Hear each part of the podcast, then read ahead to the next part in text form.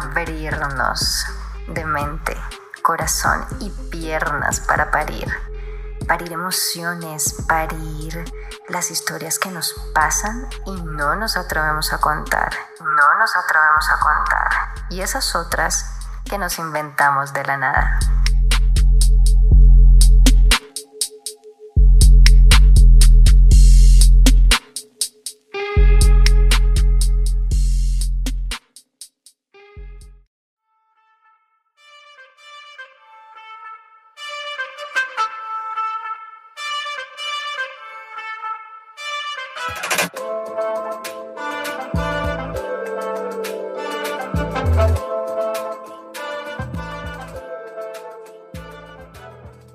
Definitivamente nuestra paridora del primer episodio, Cata Galindo, a la que envío un abrazo gigante, ha inspirado a otras personas a querer parir las historias picantes y locas que les han pasado en la vida. ¿O no, María Isabel?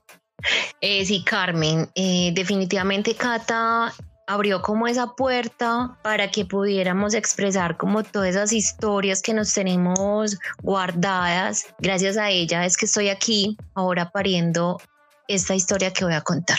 Bueno, cuéntanos un poquito más eh, de qué viene esta historia, hace cuánto la viviste, por qué tomas la decisión de hoy abrirte a parir acá en este podcast.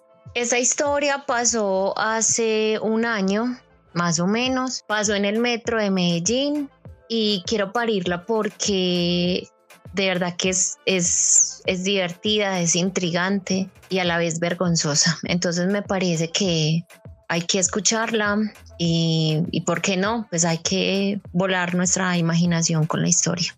Bueno, María Isabel, y para volar la imaginación, ¿guaro o vino? No, vinito, vinito. Vinito dulce. Listo, vinito dulce. Entonces, salud y, y dale a parir esta historia divertida, intrigante y vergonzosa.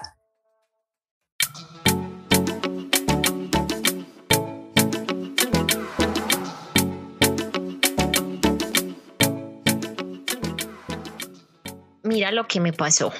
Mira lo que me pasó. Estaba en el metro ¿cierto? Un martes, 6 de la mañana, metro full, eh, yo me monto en la estación Nikia. Entonces, bueno, ese día eh, estaba como cerca de mi periodo, ¿cierto? Entonces en esa fecha me pongo como muy susceptible a pensamientos, sentimientos, de todo. Da la casualidad que en el metro vi un tipo que siempre veía, o sea, ya había visto varias veces, me parecía como atractivo porque era grande, acuerpado, lleno de tatuajes. Y yo dije, ve, mira. Pero entonces ese día casualmente el metro estaba full, nos embutieron así cual salchichas en ese metro. Cuando yo vi, yo estaba al lado de él yo miré y yo estaba al lado del tipo. O sea, pero por alguna razón terminaste al lado de él. No, no, es porque nos embutieron. O sea, el metro abrió sus puertas y los de atrás nos empujaron. Ajá. Entonces, cuando nos empujaron, ya cuando ya estábamos adentro, vimos que quedamos juntos. O sea, así pegados porque era muchísima la gente. El metro de Medellín se llena full. Entonces, bueno, yo dije, ay, entonces como que ahí la primera impresión mía fue como darme, uy, como escaramuza. bueno, entonces el metro arrancó, pero entonces yo quedé muy mal eh, ubicada. Yo tuve que quedar como detrás de él, pero lateral. O sea, él literalmente con su codo me tocaba un seno. Ok. No me podía mover. O sea, el tipo estaba casi entremetido encima de mí, pero no me podía mover. Yo dije, listo, normal, bien, vamos bien. Entonces el metro arrancó y el tipo era como moviéndose de a poquitos, porque bueno, el metro también lo sacudió uno y el tipo era róseme y róseme el seno. Y yo era, ay Dios, ay Dios. Y yo era respirando, respirando. Yo, ay, entonces yo soy muy sensible, demasiado sensible en los senos. Y yo sentía que él me hacía esa cosquilla y me hacía esa cosquilla. Y yo sentí que las mejillas se me empezaban a poner coloradas, o sea, sentía el calor en la cara y yo empecé como a jadear, como, ay. Y el metro seguía. Entonces yo, yo pensé que él no se había dado cuenta porque él tenía todavía el codo ahí. Entonces yo para que, para que continuara la cosquilla, yo me iba moviendo. O sea, como que me iba como haciendo círculos, ¿cierto? Ok. obviamente, pues se iba a dar cuenta, ¿cierto? El tipo era más alto que yo, entonces obviamente por eso yo, mis senos le llegaban a, a como al codo. Eh, al frente de nosotros había una niña, una niña que estaba sentada y yo veía que ella no me quitaba la mirada encima. Ella era así como los ojos, con los ojos abiertos. Como, como dándose cuenta de todo. Sí, claro. Entonces yo volteaba la cara, miraba para todas partes, como esquivándole la mirada, pero no me podía apartar de lo, del codo del tipo. Llegó un momento en que el metro se movió mucho más, o sea, como que frenó en seco, entonces yo me fui con todo mi cuerpo hacia el tipo y se me escapó como un gemido. Y él no me miró, o sea, él no miró para nada, pero lo único que hizo fue que se acomodó. Entonces ya el tipo quedó metido, o sea, su, eh, la parte lateral de él quedó metido entre mi pecho. O sea, nos acomodamos para que él quedara, o sea, su hombro, su codo quedó realmente ya metido entre mi pecho, así súper pegados, pero él no me miraba. Entonces yo ingenuamente pensaba, ay, no se está dando cuenta, puedo seguir. Entonces, bueno, yo seguía y seguía y más de una vez se me escapó el gemido y dele y dele. Y entonces él ya lo único que hizo fue que extendió el brazo, o sea, como si se fuera a meter la mano en el bolsillo y le quedó el codo eh, como más inclinado hacia mí. Entonces yo vi, y ahí ya no solo me quedaba un seno, sino los dos. Entonces, claro, yo me empecé a estregar contra el tipo, bajaba, me subía, me volteaba, me inclinaba, pues no mucho, pues porque estábamos súper pegados en el metro. Y esa vieja era míreme y míreme. Y yo, ay, no, que no me siga mirando. Yo sentía que los cachetes ya, pues si antes los tenía colorados, ya los tenía rojísimos. Y a mí la boca se me pone muy roja cuando me excito. Entonces, claro, yo era con la boca roja, los cachetes rojos, sudando, yo ya estaba sudando, el corazón me palpitaba a mil y yo sabía que el tipo lo estaba sintiendo, pero no hacía nada. Lo único que hacía era acomodarse para que yo sintiera más. Ese trayecto normalmente dura 30 minutos de la estación Ikea hasta donde yo me tengo que bajar y él también. Pero ese día pasaron muchas cosas en el metro y el trayecto duró una hora y media. O sea que fue la hora y media más larga de mi vida. Yo me le estregué horrible al tipo y ya yo me bajé en la estación poblada. Cuando llegamos a industriales, yo ya como así, como ya, yo dije, no, Dios mío, aquí me va a pasar algo, me va a desmayar me temblaban las piernas. Como quien dice, estaba al punto. Entonces yo me retiré, me le retiré del tipo y él me miró por fin y yo le dije, sos el peor hombre que he conocido en mi vida. o sea, resultó regañado. sí, sí, es que a mí no se me ocurría nada más. Yo pensaba, yo, este imbécil esperó que yo me le estregara todo el tiempo y no hizo nada. Entonces le dije así, él se quedó mirándome, se acercó a mí, me rozó la mejilla y al oído me dijo, pero te gustó. Entonces yo, me quité. Yo dije, yo pensé yo, marica, ¿qué hago? ¿Qué hago? Le meto una cachetada, lo empujo, lo estrujo, salgo corriendo. Y se me volvió a acercar más pegado a mí y me dijo, yo escuché que sí. Oh my. Y yo, ¡Ah! Los dos eran muy conscientes de lo que estaba pasando realmente. Sí. sí, él todo el tiempo estuvo consciente. Y entonces, claro, cuando él me dijo eso, a mí se me llenaron los, ojos de lágrimas. O sea, yo era en un solo temblor. Yo lo estrujé y salí del metro. Y él, él intentó cogerme la mano. Y yo salí, o sea, corriendo, se abrieron las puertas y yo salí. Y él me gritó desde adentro del metro, me dijo, pero decime al menos chao. Y yo lo yo volteé, lo miré súper feo y salí. Yo llegué a la oficina, yo era temblando, yo llegué, yo, Cata, mira lo que me pasó. Ah, no me digas que de ahí salió el, el hashtag, mira lo que me pasó. Sí, realmente esa fue la primera historia que escribimos, porque, o sea, fue tan impresionante. Ah, no, y yo fui, quedé tan impactada porque yo sentía vergüenza, de lo que había hecho, yo no podía creerlo. Yo llegué a mi casa y empecé a escribir a la carrera, empecé a escribir y a escribir, a escribir. y cuando le conté a Cata, le dije, Cata, yo lo escribí. Me dijo, ¡Ah! amiga, creemos un blog. yo, ay, no, qué oso. Le pasé la historia, a Cata le encantó, ya la pulimos, la organizamos y la montamos. María Isabel, y tú me decías, o bueno, nos contabas que este tipo eh, solías verlo normalmente en tus trayectos en el metro. ¿Lo volviste a ver después de esto? Bueno, eh, yo ya tenía el tiempo calculado porque nos montábamos siempre como a las 7 de la mañana. Después de eso, yo empecé a llegar tarde, por ahí 15 días, para no encontrarme con él. Ok, lo evitaste. Sí, sí, claro, yo estaba evitándolo, no podía de la vergüenza. Pero un día como que él también le cogió la tarde y nos encontramos. ¿Y qué pasó? Bueno, pues primero otra vez el temblor en las piernas. no, no, no, yo soy muy emocional.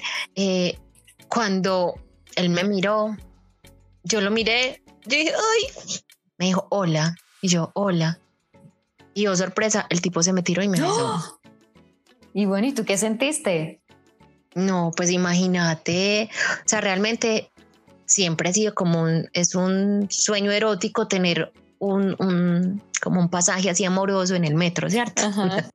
El tipo me besó, yo le seguí el beso y ya después de que nos besamos, ahí sí, nos presentamos. Todo pasó como al revés que, ay, hola, ¿cómo te Estudias, trabajas. Entonces fue muy gracioso, sí, pero entonces ya después de eso, lo primero que nos dijimos después del beso es, ¿qué fue lo que pasó? ¿Qué, qué pasó ese día? Yo no entiendo. Y yo, yo tampoco, entonces ya empezamos a hablarnos. Mm, bueno, en fin de la situación, el tipo y yo nos seguimos viendo, pero solamente por el lapso de 15 días, 20. Ya después yo comprendí que la situación había sido como, eh, el impacto había sido solo como en el metro y ya, ya me dejó de gustar.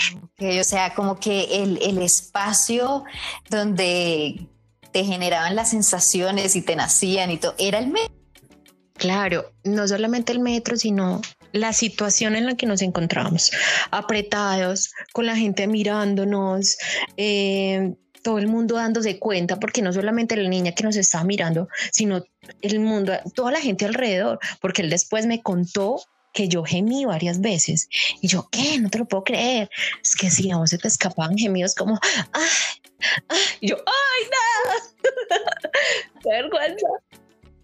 El tipo tenía novia, eh, estaba súper comprometido. Es más, yo no, yo no entiendo el cómo accedió a todo lo que pasó después. Ok, pero te había dicho que tenía novia. El día del beso. el día del beso que nos conocimos, ya nos contamos todo. Bueno, María Isabel, y, después de, de, toda esta experiencia que viviste con este desconocido que después fue conocido, eh, ¿has vuelto a vivir algo similar?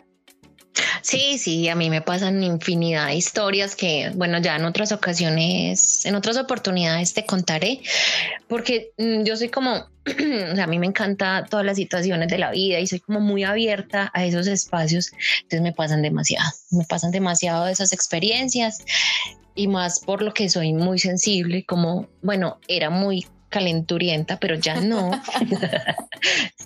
ya me reformé, pero mientras eso pasaba, eh, me pasaban infinidad de situaciones muy parecidas. María Isabel, ¿por qué hay que darse permiso de parir estas historias, de contarlas, de sacarlas a la luz, de, darles voz?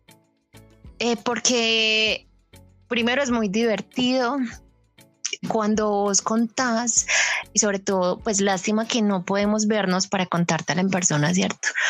Pero cuando las personas hablan de esas historias picantes, lo primero que pasa es que le brillan los ojos.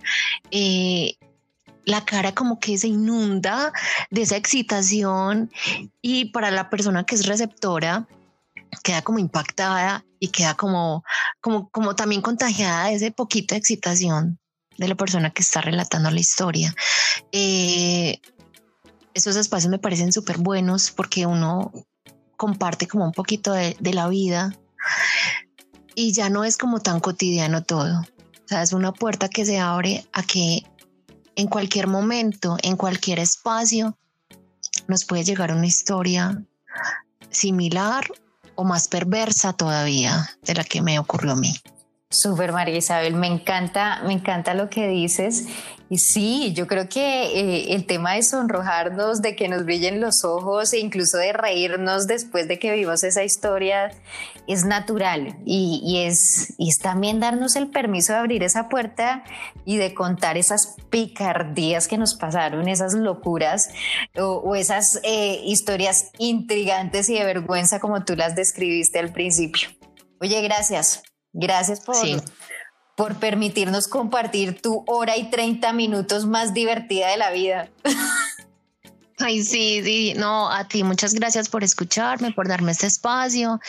Y no, más adelante seguimos charlando. Sí, más adelante más historias de mira lo que me pasó, aquí pariéndolas para que, para que nos escuchen y para que también las personas que, que estén ahí conectadas al podcast también se atrevan a parir sus picardías, ¿no? Claro, esa es la idea, que todos nos animemos y contemos las historias más ocultas, más oscuras que no nos atrevemos a contarle a nuestras mamás. Eh, bueno, ¿y tu mamá ya sabe esto?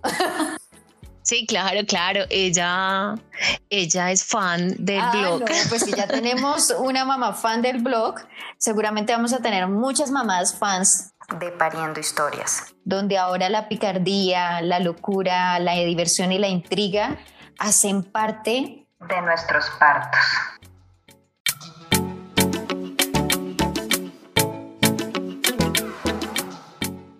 Hola, soy María Isabel, soy administradora financiera. Me encanta leer, me encanta el jardín y me encanta que me pasen historias muy locas en la calle con mis amigos. Y aquí estoy para contarlas y también tenemos el blog para contarlos, así que anímense pues para que ustedes también cuenten sus historias macabras y picantes. El desconocido fue la historia que parió hoy. ¿Cuál es la tuya?